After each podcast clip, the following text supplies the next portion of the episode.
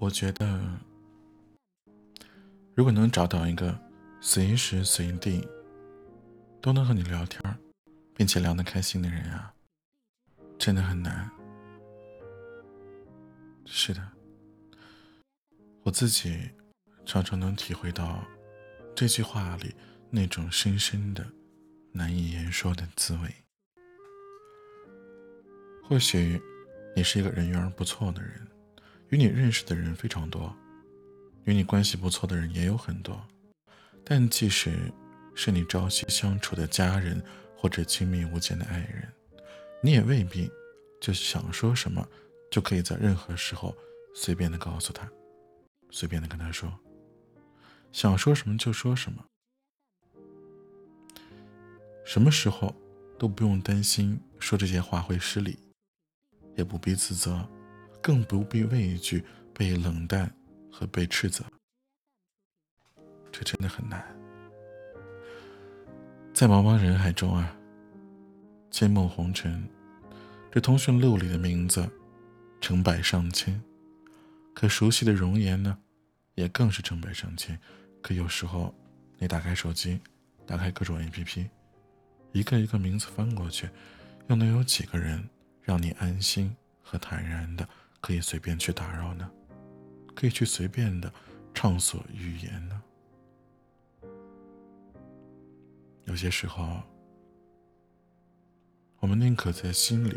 一千遍、一万遍的对自己诉说，也不愿意跟身边的人去透露一丝半语，一些烦恼和烦闷，一些心情或者境遇，别人不曾身临其境，自然不能感同身受，理解的也就会说些中肯的、宽慰的话，敷衍的人呢，就来几句客套话，会让你立刻后悔啊！袒露了自己的心迹。白天的时候，我们将自己重重的包裹在铠甲之下，将真实的自己深深的隐匿起来。再过于亲密的人，也都会有所顾忌；再相知的人，也都会有所猜度。我们就像一群浑身长满了刺儿的豪猪一样，为了御寒，挤在一起。为了自保，又要维持距离。想找个什么时候都可以说话的人，是真的很难的；想找个什么时候都可以说真话的人，真的太难了。偶尔，我们心中也会有涓涓的清流，我们毫无做作的露出真诚和热情，在眼与眼中交流，在心与心中热温。很快的，连我们自己也会笑自己幼稚。心和心，远远的，总是隔着那么一段距离，甚至永远走不掉同一条轨迹。我们已经越来越不会真实，也越来越找不到真实了，越来越不敢表达自己的真实。我们的心，我们的那颗曾经透明如琉璃的最真实的心，如今。还能到哪儿去寻找呢？以前我看过一个电视剧叫《康熙王朝》。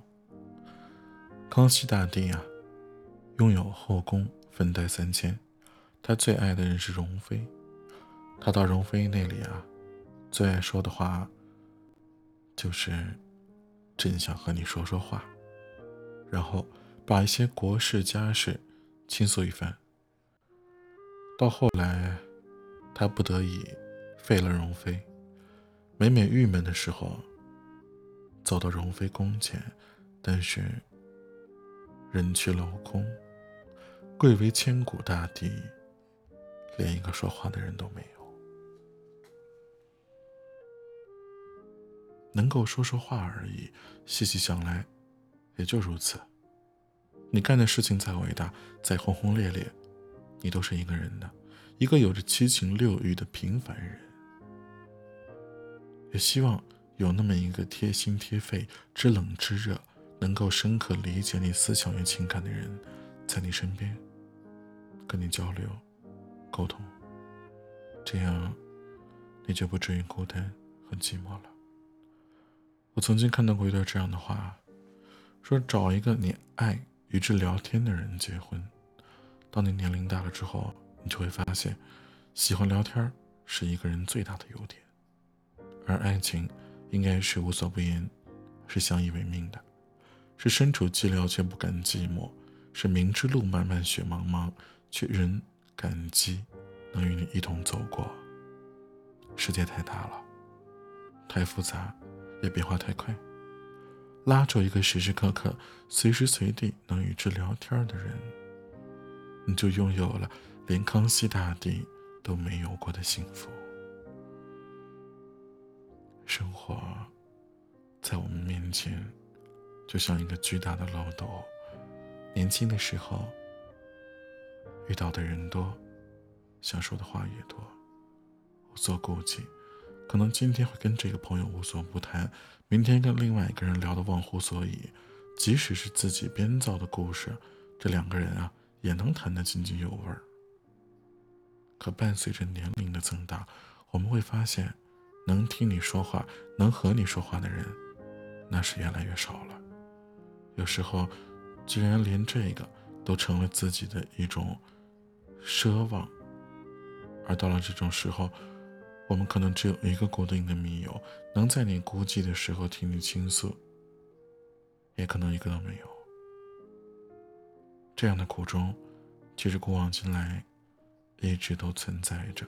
连鲁迅在碰到了秋白的时候，也感慨过：“人生得一知己足矣，似当是以同怀视之。”当你某一刻想倾诉的时候，翻遍所有的通讯录和好友，也没那么简单的就能找到一个聊得来的那个人。